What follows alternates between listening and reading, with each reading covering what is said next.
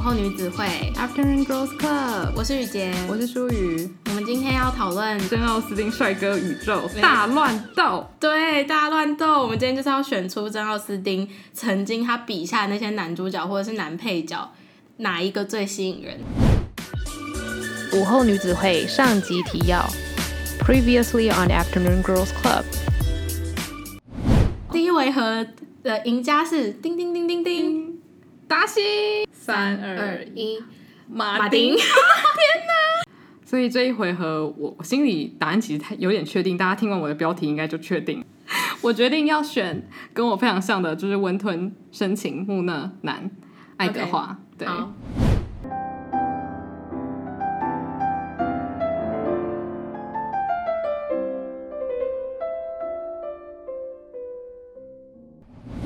OK，那第四回合比较特别，我们会把剩下的三部作品放在一起讨论。那主要是因为这三部作品我们都只有一个男主角要拿出来上擂台，所以我们最后会是三个男生在这一回合的擂台。对，然后这三部作品的男性角色其实也不多。对，没错。这里面男性角色最多的应该是艾玛。哦，对，因为他算是整个村子里面的人都在有点像 一百万村民，对对对，大乱斗的感觉，就是你会得知非常多村民的故事。对。所以，如果你个人是喜欢有那种非常多男主角的话，那你可以选择爱。那个叫什么？像乡土剧大时代那种。对对对对，没错。不同故事选真的。乡土剧真的就是爱嘛？对对。好，那接下来一部是我自己非常喜欢的，叫做《劝导》。嗯。那《劝导》里面的这一位呢，他是一个水手，所以他他名字叫做 Captain Wentworth。我帮他下的标题叫做“内心戏满点，专情猛男”。我觉得我个人又很偏心。我觉得没有猛哎、欸，但是嗯。呃前面我认同 猛这个我有点问号，这是我自己脑补，因为我觉得说船长应该身材蛮好的。你不要再把自己的性幻想拿出来分享了。好，那我们先讲一下劝导的故事内容。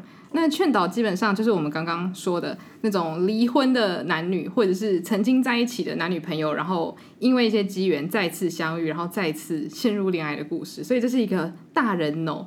偶像剧，我的最爱。没错，那我觉得这也是我长大之后我最喜欢的一本书。其实，因为其实这两你在看男女主角谈恋爱的时候，你会觉得这两个人都是经历过一些风霜，但他们其实还年轻，所以他们还是有对于恋爱的渴望。可是他们同时又很注重现实面，他们也不是说那种我爱你，然后我就跟你厮守终身，然后什么都不管。嗯，可是因为他们他们后来在相遇的那个年纪已经。在当时不是年轻的了，对，算是已经过了适婚年龄了。对对对，所以为什么我喜欢看？我喜欢看熟男熟女的恋爱哦，像是《败犬女王》哦，对，或者是还有什么离婚后的，好像很少哎，偶像剧离婚后，嗯，好像很少，但就是熟男熟女，对对对，都彼此都很成熟。对，所以他们算是他们有算是在玩那种欲擒故纵的游戏，可是比较不是那种少男少女的方式了，就是他们其实比较像是确认对方的心意，确认过眼神，确认过你就是对的人。其实他们之前的相遇，就是他们本来算是可以是走终身，可是女主角因为劝导的关系，就是这本书的标题就叫劝导，她被别人劝导，对，因为一个人的劝导，所以她放弃了这段感情。那她也过了适婚年龄，没有结婚。可是他们之后在相遇之后，两个人一样单身，可是他们有了先前那个疙瘩。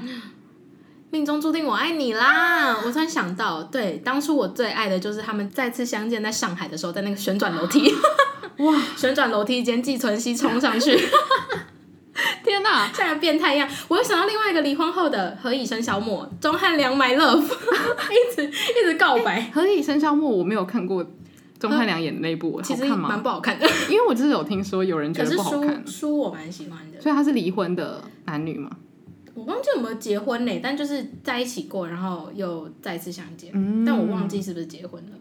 但我觉得这种好看的原因，就是因为他们都知道对方的优缺点是什么，然后个性是什么，嗯、但是他们又要假装、嗯、没有没有，我已经没有那么在意你了，我跟你不熟。对对对对对，可他们心里完全就是对方就是自己肚子里的蛔虫。那种感觉，对对对，所以你从这本书里面可以看到很满很满的内心戏，然后我觉得男生的内心戏对于女性读者来说超级有吸引力，真的，嗯，而且珍奥斯汀这部作品，我觉得蛮冲击的原因是，当时应该很少人会写一个类似失婚妇女的故事，对，嗯，因为她就是一个已经失去爱情，然后失去可以说是结婚的机会的女主角。但是没想到当初的爱人又回来了。对，而且她当初的爱人原本是一个身无分文的小伙子，然后转身一变变成船长。我觉得这个船长其实在现代就有点像是渔业总裁嘛。也韩国瑜，什么什么鬼啊？是那个啊，他我觉得如果真的要拿现代比的话，那应该是说中了乐透，或者是投资，或者是家里突然挖到石油的人哦，对对对，突然有钱起来的人。就虽然他不是变成什么很高贵身份的大不是大地主，但是他变成有赚到一大笔钱，嗯，所以很多人就开始把他当成金龟婿看待的感觉。对对对，对，所以就变成这个男生他摇身一变变成大家心中的。就是黄金单身汉，还有一个重点，女主角那时候落魄，哦，他们家道中落，大家看一看这个不是偶像剧教母是什么？只有他写出这种剧情，天哪！所以这个男生他就是要压抑他自己心里那种其实有点怨恨女生当初抛弃他，可他其实又有一点喜欢他，很想关注他，然后内心又要告诉自己你不能这么做，所以他就是内心戏满点，然后专情嘛。经过这么多年，他还是爱着女主角，嗯，然后他又要假装对其他女生示好，可他其实心里都忘不掉他的。挚爱，散步的时候还会偷瞄，说没有跌掉吧？对对，不是跌掉，我今天怎么了？跌倒吧？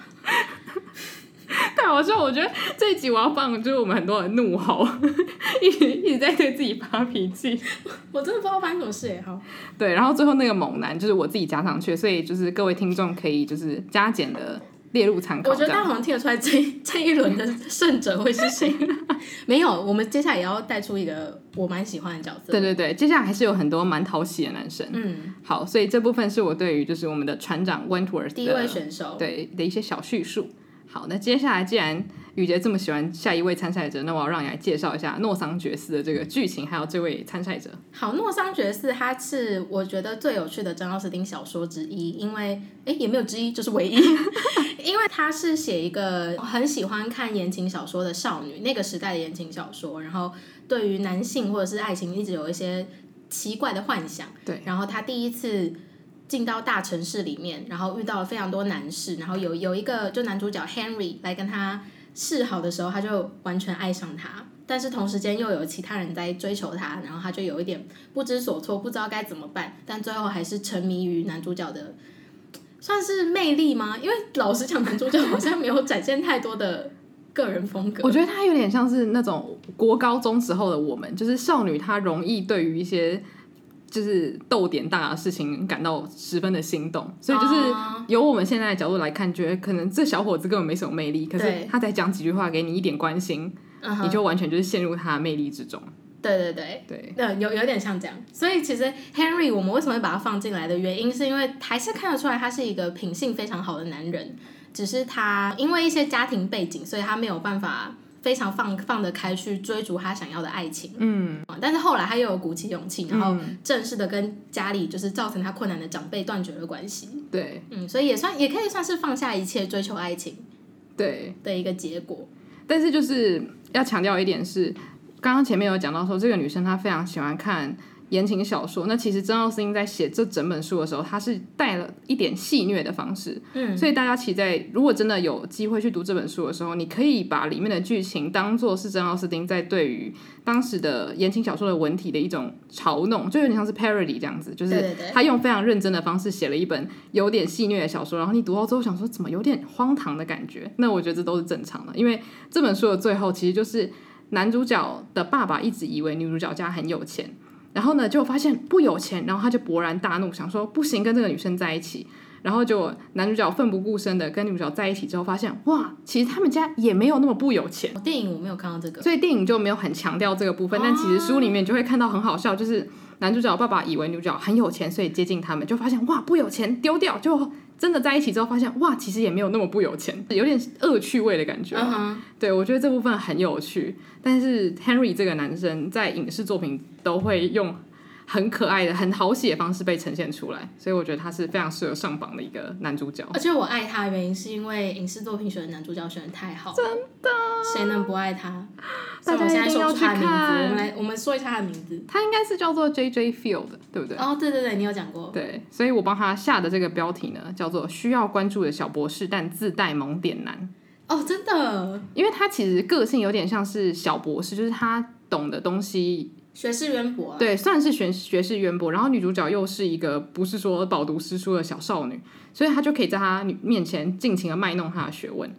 比较像冷知识，对对对，所以她跟他讲这么多，嗯、然后女生就哇很崇拜她，然后她就被鼓舞，然后越讲越多，所以她有点像是一个观众小博士的感觉。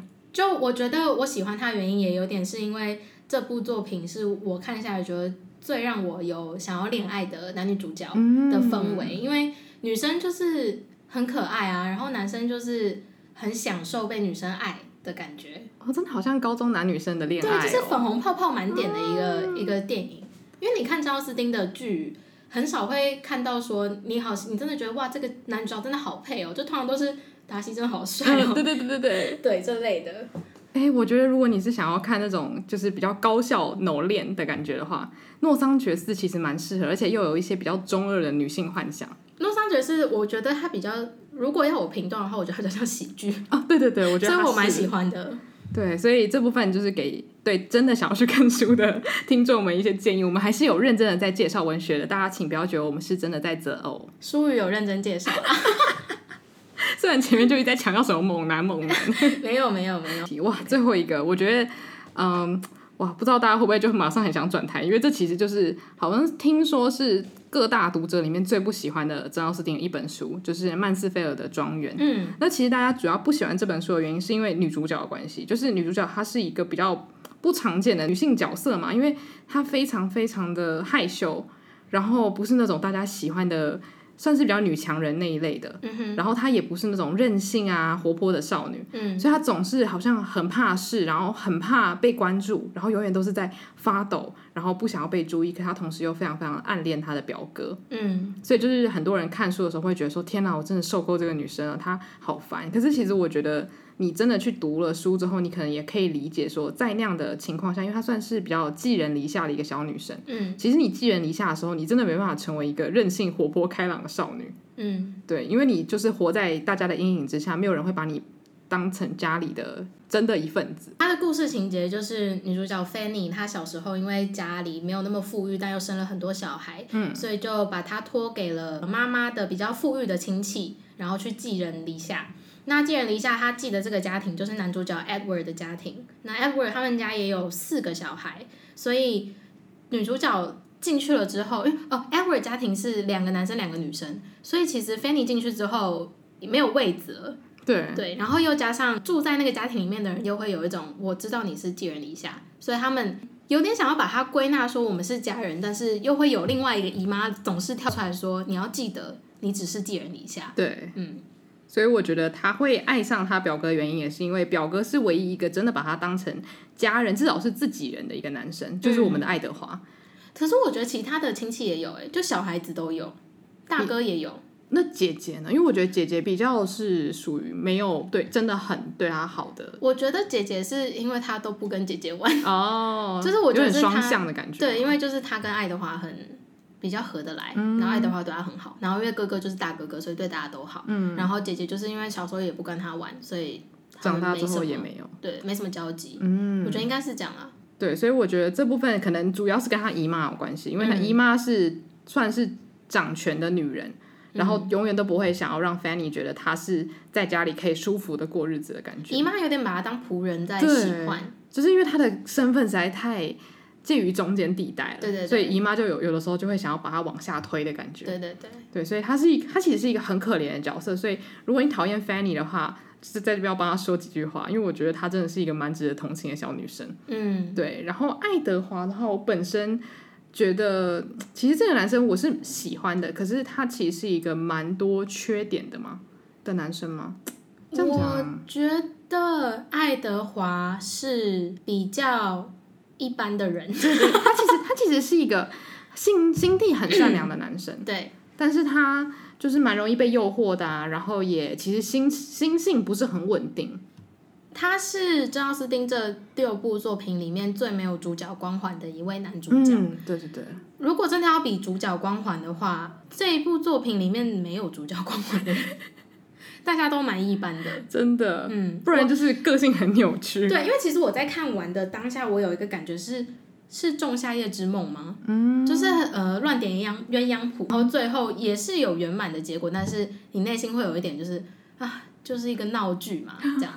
嗯，我觉得有时候看完的时候会觉得说，是因为我们要把这个故事做一个收尾了，所以才赶快把两个比较配的人凑在一起的感觉。嗯，我我常常会这么觉得。嗯，然后就算是我读书的时候，其实我偶尔也会这么想。就当然对于女主角 Fanny 来说，跟她的表哥在一起。是对的，就是是他最理想的结局。可是这个表哥，我会觉得说他好像他心性转变的其实有点太快了。就是你不喜欢 A 女之后，你马上发现哇，一直守在你身边的 B 女其实也很不错。可是你如果理性的去想的话，整件事很怪，因为你如果不喜欢一个男生，你总不会马上就爱上你的青梅竹马吧？但是这就是男生女生不一样的地方，嗯，我觉得。而且也可以说是，我觉得他为什么我刚刚说他比较没有主角光环，跟一般人一样，就是因为他喜欢的第一个女生是因为美色被诱惑，嗯，就是非常一般人的决定啊。大家男生应该喜欢的都会是一开始看得顺眼的嘛，嗯，然后才慢慢了解，然后可能慢慢了解，还会发现个性不合，或者是。嗯，发现对方不是自己想要的。那有些人也可以因为那个美色而去忍受那一块，但有些人不行。所以男主角可能就是他不行，所以他后来继续回到自己身边，然后才发现，哇，我身边最合我的人是 Fanny，嗯，是从小跟我一起长大的妹妹，然后。就是试出爱意之后，发现哇，Fanny 也超爱自己，嗯，他们就只是很幸运而已。对我来说，对，嗯，就我还是欣赏爱德华，就是毕竟他有意识到说美色不足以就是构成择偶的条件，他也是一个清醒的男生，嗯哼，对。但是他一开始喜欢上就是书里面一开始出现的漂亮女生叫做 Mary 的时候，嗯，其实我是非常非常受不了的，因为我个人也没有很喜欢 Mary 的个性，就是她比较大名大方，嗯，然后对自己很有自信，然后。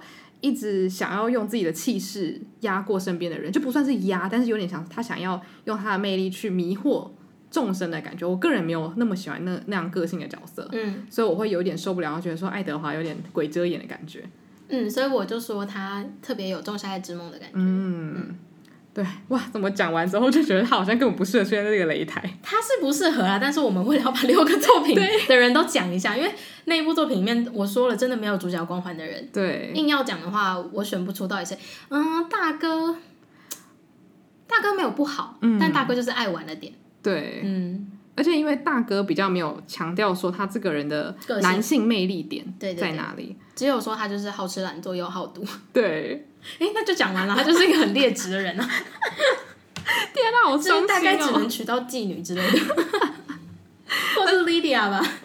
哎、欸，天啊，他可以跟《傲慢与偏见》的 Lydia 在一起，我觉得他们两个是绝配。嗯，所以我帮爱德华下的标题其实就是“嗯，有点帅的表哥”据点，所以就 真的超没礼貌了，但是有点不好意思，而且还有点油。对。所以我们这三部作品介绍完了，所以总共有三个参赛者，就是船长 Captain Wentworth，就是内心戏满点专情猛男，劝导的船长。对，然后再是诺桑爵士的 Henry，需要关注的小博士，嗯、然后最后一个就是曼斯菲尔的庄园的 Edward，是有点帅的表哥。我有点困难。我觉得，我觉得这一局，哦哟，我要我要 follow my heart 还是还是你要 follow 谁？除了你的 heart 之外，还有谁的 heart？我的 heart 的话是 Henry，嗯，可是我的理性的话是 Wentworth。我的 heart 跟我的理性都告诉我要选内心戏满点专情猛男。哦哟，那那我问一下在场的三千万听众，刚满三百万，下面三千万人一直在进来，我们很热门。对对对，嗯，大家觉得呢？哦，可是如果我们平手的话，哦，这又怎样中邪啊？大家真以为我们有 比台湾人口还多的听众？自言自语，太疯了吧！但如果平手会怎么样？我们如果平手会怎么样？我觉得平手的话，我们就可以把他们一起加入，就是最终擂台。可是最终擂台，好好好，那好，好，好我我决定三二一，Henry，好，我选 Captain Wentworth。OK，所以我们最后进入最终回合，总共有四位男子。我觉得 Wentworth，我最后选 Henry 没有选 Wentworth 的原因是。我觉得 Wentworth 太太太不冲动了，就是如果你当初把握的话，应该可以省掉后面那那一些时间。当然，他们后面那边纠结，我非常爱了，我就是爱看那种男女纠结，嗯，别人的痛苦就是我快乐。但就是如果要以真的是我希望可以遇到的人，又在择偶。我会希望是像 Henry 那样不顾一切、奋不顾身。哦。因为我觉得船长让我很同情他，是因为如果你的另外一半本来要结婚了，却因为某一个人的劝导的关系而放下这段感情，你应该会对自己非常没有自信，会觉得说别人的话就可以让你放弃我，那你肯定是不够爱我。嗯，对，我觉得他当初应该是有点抱持着这种心理离开这段感情的。哦，所以你爱他的专情。对，我会觉得说，即使你被伤了自尊，你还是爱他。OK，我懂，我懂。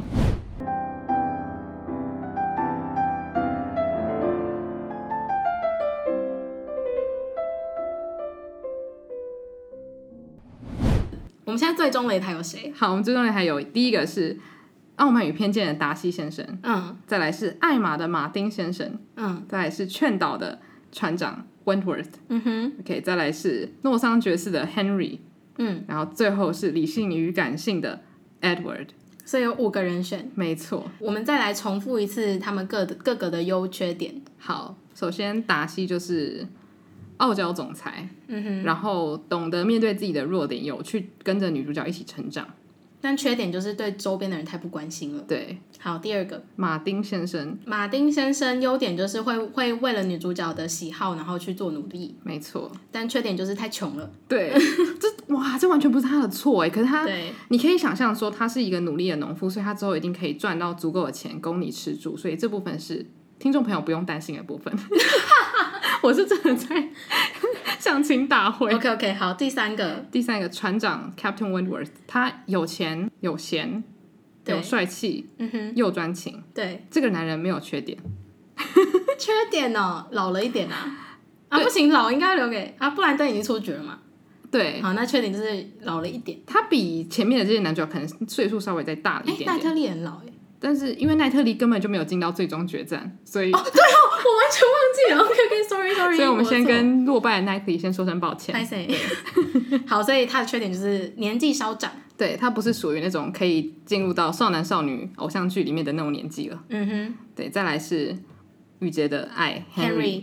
Henry 的优点就是我刚刚说的勇往直前，嗯，还有他的那个小聪明，我非常赞赏。嗯，我喜欢，就是而且他蛮幽默的。对，他很幽默。对，他是个。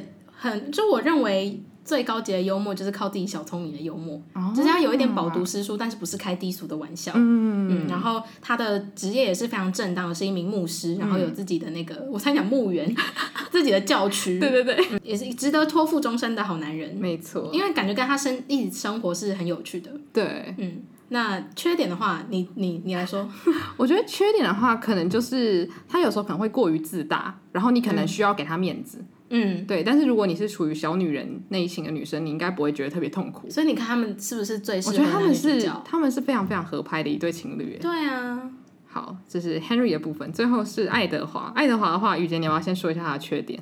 缺点很多哎，呃，缺点的话就是太温吞啦，犹、嗯、豫不决。优柔寡断，我觉得他有一个最致命的缺点是，看书的人或者是看电影的人会发现，就是他一开始在涉世未深的时候就随便答应了一个人的婚约，哦，这个我觉得有点太鲁莽了，嗯嗯，然后后面却又在这边这样优柔寡断不行，我就觉得你这两个人的角色有点，哦，有点怪耶，就是怎么会这样前后不一的感觉？哦，我觉得你这一部分提醒了我，就是爱德华他除了年轻时候很鲁莽之外。他事后还有在数落他当初喜欢的那个女生，我觉得这部分有点，就是在书里面，他事后有跟就是他最后呃 Lucy，对，他事后有跟他的老婆，就是之后成为他老婆的女主角，就是讲说啊，他其实觉得 Lucy 也不怎么样。我这部分觉得是不太厚道的行为，就像是你跟你的现任老婆讲说，其实你觉得你的前女友非常讨厌。其实我觉得曾经在一起就要给对方一点尊重，因为毕竟也是你选择过的人。对，呃，这就是我觉得爱德华另外一个缺点。他选择他鲁莽的选择 Lucy 之后，他却弃 Lucy 为婢媳。嗯，这个成语没用错吧？对对对对对对，就是他完全没有管 Lucy 的死活，哎，然后就是放任 Lucy 一个人自己活在自己的幻想世界。嗯，他之后跟 Eleanor 的纠结的状况，真的是都是他一手造成的。对，所以哇，为什么讲完之后觉得他缺点一箩筐？好，那那你说他的优点？我觉得他的优点就是他长大之后，他是个专情的人。对，虽然他其实有蛮多致命的缺点，然后他蛮容易因为想要讨好他现在喜欢的人而全面否定他的过去。其实我觉得要勇于面对自己的过去，才是一个有担当的表现。所以这部分是我觉得爱德华可以做得更好的地方。但是我觉得他蛮专情的，这部分是我喜欢他的地方。然后他算是有点木讷的魅力啦，但是木讷的魅力不是每个人都喜欢。对，好。好，这部分就是我们五位参赛者的介绍。好，要决定了吗？我们最终决战，对，好难选哦。我们先剔除掉最不想选的。好，先一位。好，三二一，Edward。好，再一位。好，所以现现在剩傲慢与偏见达西、劝导船长，然后诺桑爵士的 Henry 跟什么？艾玛的马丁。啊，艾玛的马丁，完全忘记艾玛马丁。好。哎呀，我我哇！我做这个擂台前，我没有想到我可以这么轻易的放下对他的迷恋呢。我其实我也是，我发现越讲我对其他男人的爱越深呢。就是你现在是不是比较爱别人？对，你现在是不是比较想投别人？对，是不是我们现在可以一致先把我们本来觉得会得第一名的那个人先剔除？对，没错。那一起说哦。好，三二一，达西。天哪，观众会觉得我们这是墙头草。天哪，真的，我以前从来没有想，我以前真的一直觉得达西是命中注定，真的就是唯一。而且我们刚才一直讲说什么，他是会愿意跟女主角一起成长啊，什么什么的。对啊，然后讲完之后马上把它丢掉，所以我们把它丢掉的原因，你你觉得你你的原因是什么？我的原因是我觉得跟他在一起生活的情趣不多。哦，我觉得我觉得他太一板一眼了。因为你刚刚讲到 Henry 很幽默这件事情，我觉得。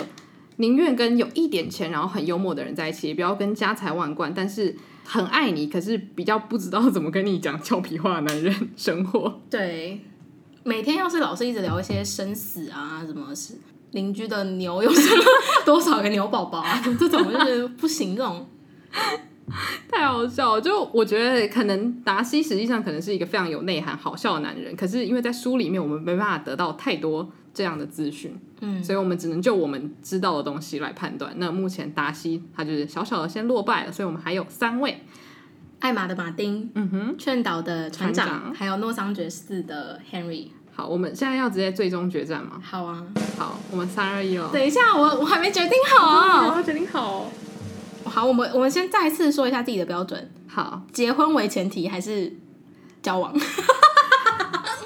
好啦，我我老实跟听众朋友讲了，我结婚等于交呃交往等于结婚，为前提是不是？对，OK，好，好，那我选好了，好，我也选好了，好，三二一，Henry，结果 Henry 超生，就 Henry 竟然赢了，在我心中，你有没有吓到？我吓到哎、欸，其实。就是你你比你想的更爱 Henry，真的。哇。这是我们对于自己的择偶标准大剖析，其实这根本是两性专栏吧？哎、欸，可是还好我们没有选一样的，嗯，我们完全撞型。对啊，因为其实我们现实生活中蛮常撞菜的。嗯，对，给给跟大家讲太多 TMI，大家不需要知道。好，那你你先说你选船长的理由。就我觉得我。我刚刚已经有讲说，其实我蛮喜欢内心戏满点的男生，就是我喜欢知道男主角在想什么。我虽然很享受那种什么霸道总裁一把抓过来亲那种戏嘛，可是实际上我觉得可以知道男主角有多么喜欢女主角，是对我来说很重要的一环。呃，提问，嗯，可是他有说吗？就是例如说他在信里面有写说。啊 okay 呃，他他可能现在是非常非常焦急的状态啊，或者是他可能在女生女主角在的地方，他觉得很不安，因为他可能不想要展露自己的情绪，嗯、就是在这种桥段的时候，我都会很兴奋。就是啊，我想起来了，没事，想起来了，我想起来，对不起，对不起，我的错。好奇的人可以去看书或者是看电影。嗯哼，对，所以这部分是很、欸、我忘记这部分嘞，这这部分应该是可以激起你少女心的一环，不是吗？但是我会觉得，为什么要等到现在才讲？哦，就他那有点像是他的杯水战。对，嗯，就我就觉得，那你们相处的时候，明明就有那么多机会可以说。好，的确有很多现实的原因导导致你不能说，嗯、但是如果你早一点说，或者是女生早一点表示，嗯、那这个感情是不是可以很快就走到最后？对，嗯、但是我觉得他当时应该是觉得说，他已经受过一次伤，他就有点像是你已经离过一次婚，你不想要这么快要再。投入这一段感情，嗯、但是可能最后有一件事情让你真的确定，如果你这一次再不抓住他，你可能再也没办法抓住他了。嗯，所以他才会像你刚刚说的背水一战。所以这部分我就很欣赏他，虽然自尊有被伤过，他还是。勇往直前，跟 Henry 一样。是啦，是啦，他们其实本质上蛮像的，对只是个性有点差。对，呃，我不是说个性很差，是个个性不一样。对，因为我选 Henry 也是喜欢他的勇往直前，跟他的幽默，还有他的生活情趣这些。对，是我觉得是呃，在相处上面我比较希望可以看到的。我觉得 Henry 也是非常棒，完全就是是一个可敬的对手。而且我必须说，Henry 我真的有点被他的就演他的那个 JJ feel 吗？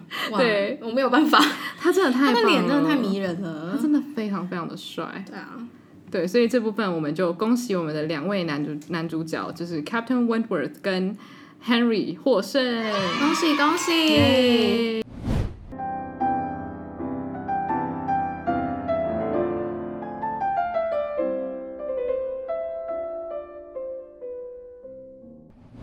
现在来推荐一下一些重要声音的改编影视吗？好，因为我觉得这部分大家听完之后，可能你会不知道要选哪一些改编影视作品来看，所以我觉得我们可以来提供一些建议。那我们来看一下我写的这个，我要来看一下自己写的我我的表单是什么。我们大概是第一次这么不跟着大纲走吧？对，我们整个就是。完全失去控制。对啊，好好，首先我要非常推荐的是两部翻拍自张奥斯汀的作品，但是是属于现代的改编。所以第一部就是《B.J. 单身日记》，然后《B.J. 单身日记》到目前出了三部，但是只有第一部是有跟着《傲慢与偏见》这本书的大纲走。所以如果你是想要看就是最终于原著的话，那你应该要去看《B.J. 单身日记》的第一集。那它基本上就是把一个非常现代的伦敦的爱情故事的故事线，然后还有角色的特色，都跟着《傲慢与偏见》的角色去做改编。所以你在看的时候，你会觉得故事本身很迷人，但是你又可以在里面找到很多《傲慢与偏见》的影子。然后男主角就叫达西，嗯，所以非常非常的有趣，非常推荐。我喜欢，对，而且就是 B J，就是 Bridget Jones 这个女主角，我觉得非常非常的吸引人，因为她是一个。算是一个剩女的感觉，对。然后她是一个那种很像是社会上的失败者的剩女，可是她又非常非常的好笑，所以你就会从她身上得到很多力量。你会觉得说，完整完全的做自己，你也可以得到你想要的生活，你也可以遇到欣赏你的人，算是有点给自我安慰的一部作品吧。这部是我爸推荐给我的，我觉得超神奇的。你爸真的都看一些 熟女爱看的剧，真的。然后第二部是《独领风骚》，这一部也是舒宇介绍给我的，然后他自己本人也非常喜欢。对，那这一部片呢，它就是翻拍自《爱玛》，就是我们刚刚讲的，就是师生恋。但是在《独领风骚》里面的话，剧情是有经过一些调整，所以大家不用担心会看到就是师生相恋这样，没有那么禁忌啦。对，而且里面的就是时尚超级吸引人，所以就算你。不喜欢，比如说看翻拍作品，你光是看里面男女主角啊，跟校园生活的一些穿搭，你都会觉得超级精彩。女主角是那个，她她英呃是叫 Lily 吗？Silverstone，呃、uh，Alicia，Alicia Silverstone，她非常漂亮。对，她是我觉得她是那个年代最适合演，就是撑得起爱呃，看讲爱嘛，撑得起独领风骚这个角色的人。对，嗯、而且就是里面的话，其实她就是一个。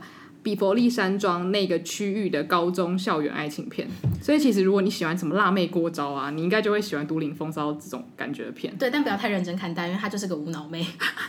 但就是这一点令大家喜欢。对，而且其实我觉得他剧本写的超级幽默，所以就是、嗯、如果你是一个有幽默感的人的话，我就是非常推荐你去看。现在 Netflix 上面好像看得到，Netflix 看得到。对，嗯，所以非常好找。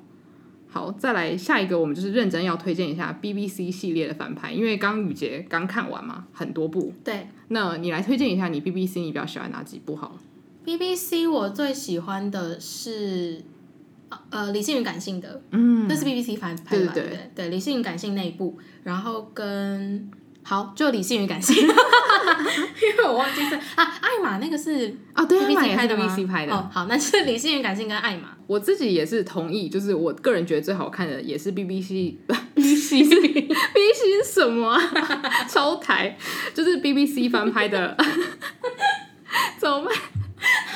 今天真的欢乐一箩筐哎，好笑。我是因为那么好笑，所以他从来没有这样过。好，就我对我个人觉得，BBC 的《艾玛》跟《理性与感性》都是非常值得去看。就是除了他翻拍的很到位之外，演员真的都表现的很好。他很会选角，对，而且他有时候一开始选的角色会让你觉得，嗯，真的是最好的嘛。可是他们的表现会让你完全就是不会失望，说服。而且之后就看到他，就会觉得 达西，对，艾玛。没错，就是深植人心。对，但是我们刚刚没有提到，就是一九九五年的克林佛斯演的《傲慢与偏见》，我个人其实很喜欢那一部，而且它算是非常非常忠于原著，只是我觉得它年代感其实有一点重，我觉得有点太重。它没有不好看，它好看，但是它是不是属于说你可以一个下午把它看完的？对。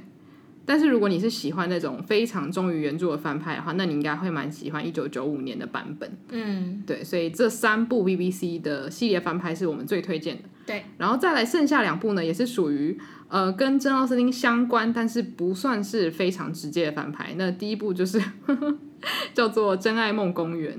哦、中文是这个、哦，对，中文叫做《真爱梦公园》哦，但是它的英文叫做 Austin Land，就是有点像是 Disneyland 的感觉，嗯哼，所以就是一个真奥斯汀园区，对，对，它其实就是一个很好笑、很好笑的爱情喜剧，然后讲说一个真奥斯汀迷，他因为太喜欢真奥斯汀了，所以他就花了大把积蓄把自己送到英国一个地方，然后叫做呃，就是 Austin Land，就是 Austin Land，对，所以你进去那个园区之后呢，你就可以跟一群演员，然后还有一群参观园园区的女生。体验那个年代的生活，而且这部片的一个大重点，男主角就是我们刚刚我的擂台最终的那个胜者胜者 Henry J J Field 演的。对，所以他其实就是整部片的精髓。因为其实很多人都觉得《Austin Land》这一部片的笑点有点恶俗，可是我个人其实就蛮喜欢这种恶俗的，就是要看这种恶俗幽默。对，我真的是看几次笑几次，而且里面的爱情戏，我说真的，我觉得。蛮让人爱不释手的，所以如果你不介意，就是这个喜剧有点恶俗的话，我超超超推荐，就是珍奥斯汀迷一定要去看这部片。你看完之后，你心情真的会超级好。好，我现在在搜寻 J J Field，嗯，然后我才发现，原来我会这么喜欢 Tom Hiddleston 是有原因的，他们两个超像的，很像。我哇，我现在是新 新发现，而且我刚在搜寻的话，后面会再出现一个 Law，他们有点像是。就是彼此，如果三胞胎进化，神奇宝贝进化，对对对对对。对，超像神奇宝贝，超级像的，天哪！你以为最小那只是 Tom Hiddleston，最小那只是 JJ Field，因为他虽然年纪不是说很小，可是他长得一个娃娃脸，对，真的就是 JJ Field，然后 Tom Hiddleston，然后 Jude Law，就是神奇宝贝进化论。好，不重要，不重要，Moving on，太好笑，就是对 Austin Land，所以这部片是推荐给大家，就是休闲时刻可以看的片。然后最后一个比较特别的，它是一个。网站，那这个网站名字有点长，所以我念慢一点。它叫做 Pemberley Digital Production。哎，不是，它的网站其实就叫做 Pemberley Digital。对不起，我这个笨脑袋。它这个 Pemberley 呢，其实就是达西先生住的那个地方，嗯、就叫做潘巴潘潘巴里嘛，中文叫潘，我以为是潘伯里，我不知道，我没有听过中文。中文可能叫潘伯里。它其实就是一个数位公司，然后它就是把名字取叫做。Pemberley 有点像是要跟《傲慢与偏见》致敬，因为他们这个团队呢，他们就是把珍奥斯汀的很多作品都翻拍成 YouTube 影集。嗯，但他这个 YouTube 影集，他是把所有的角色变成 YouTuber，所以你就有点像是在看那种很多很多 YouTuber 他们会录他们生活的 Vlog。所以，假如说以《傲慢与偏见》来说的话，伊丽莎白她就成为了一个正在读传播的女大神啊，应该是女研究生。嗯、然后她就会用她的相机录制她每一天的生活，因为她要做她的一个就是毕业的研究。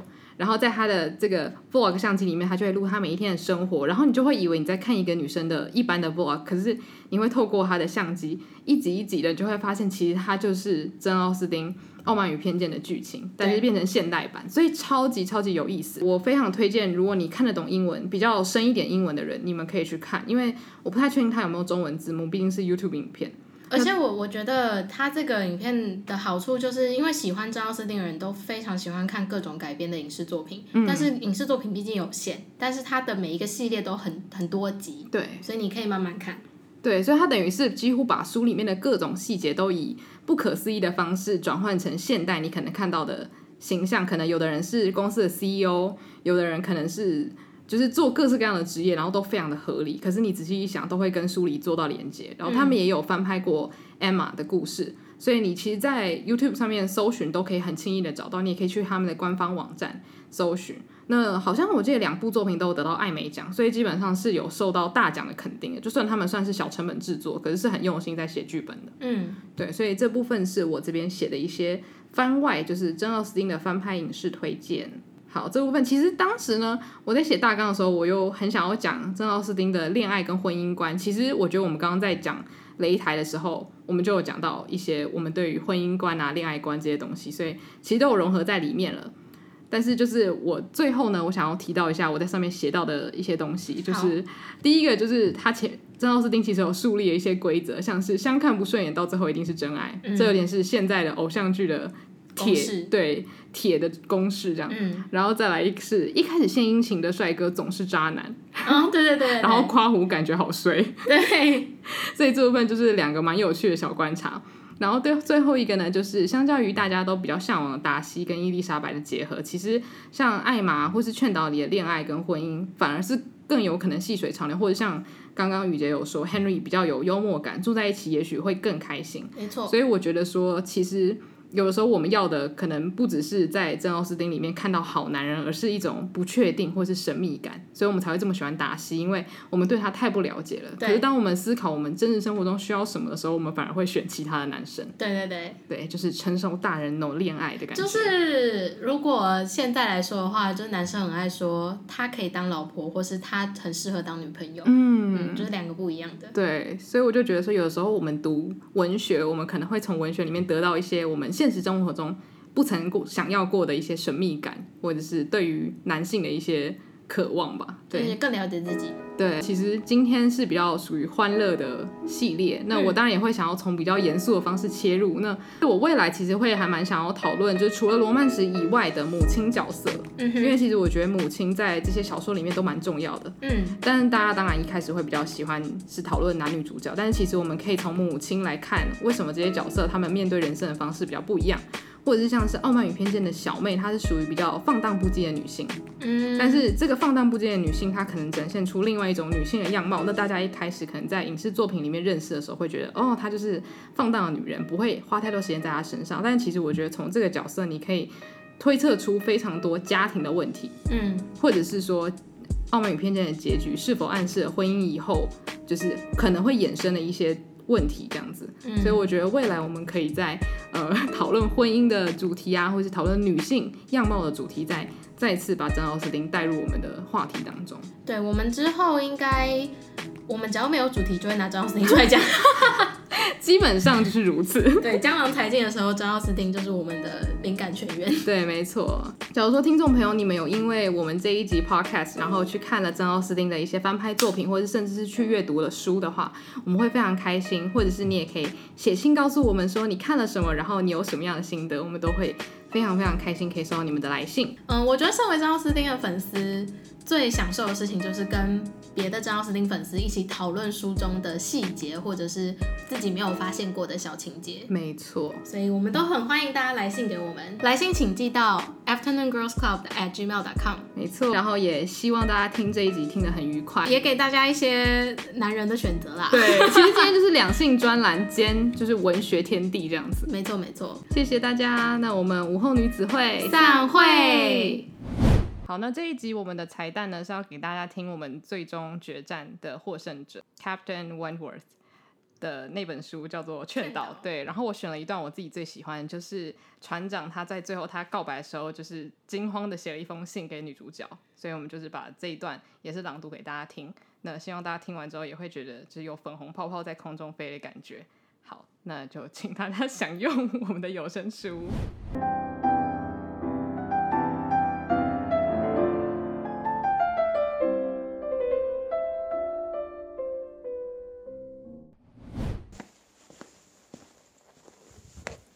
刚刚走进他先前伏在上面写信的那张桌子，忽然听见有人回屋的脚步声，房门打开了，回来的正是温特沃斯上校。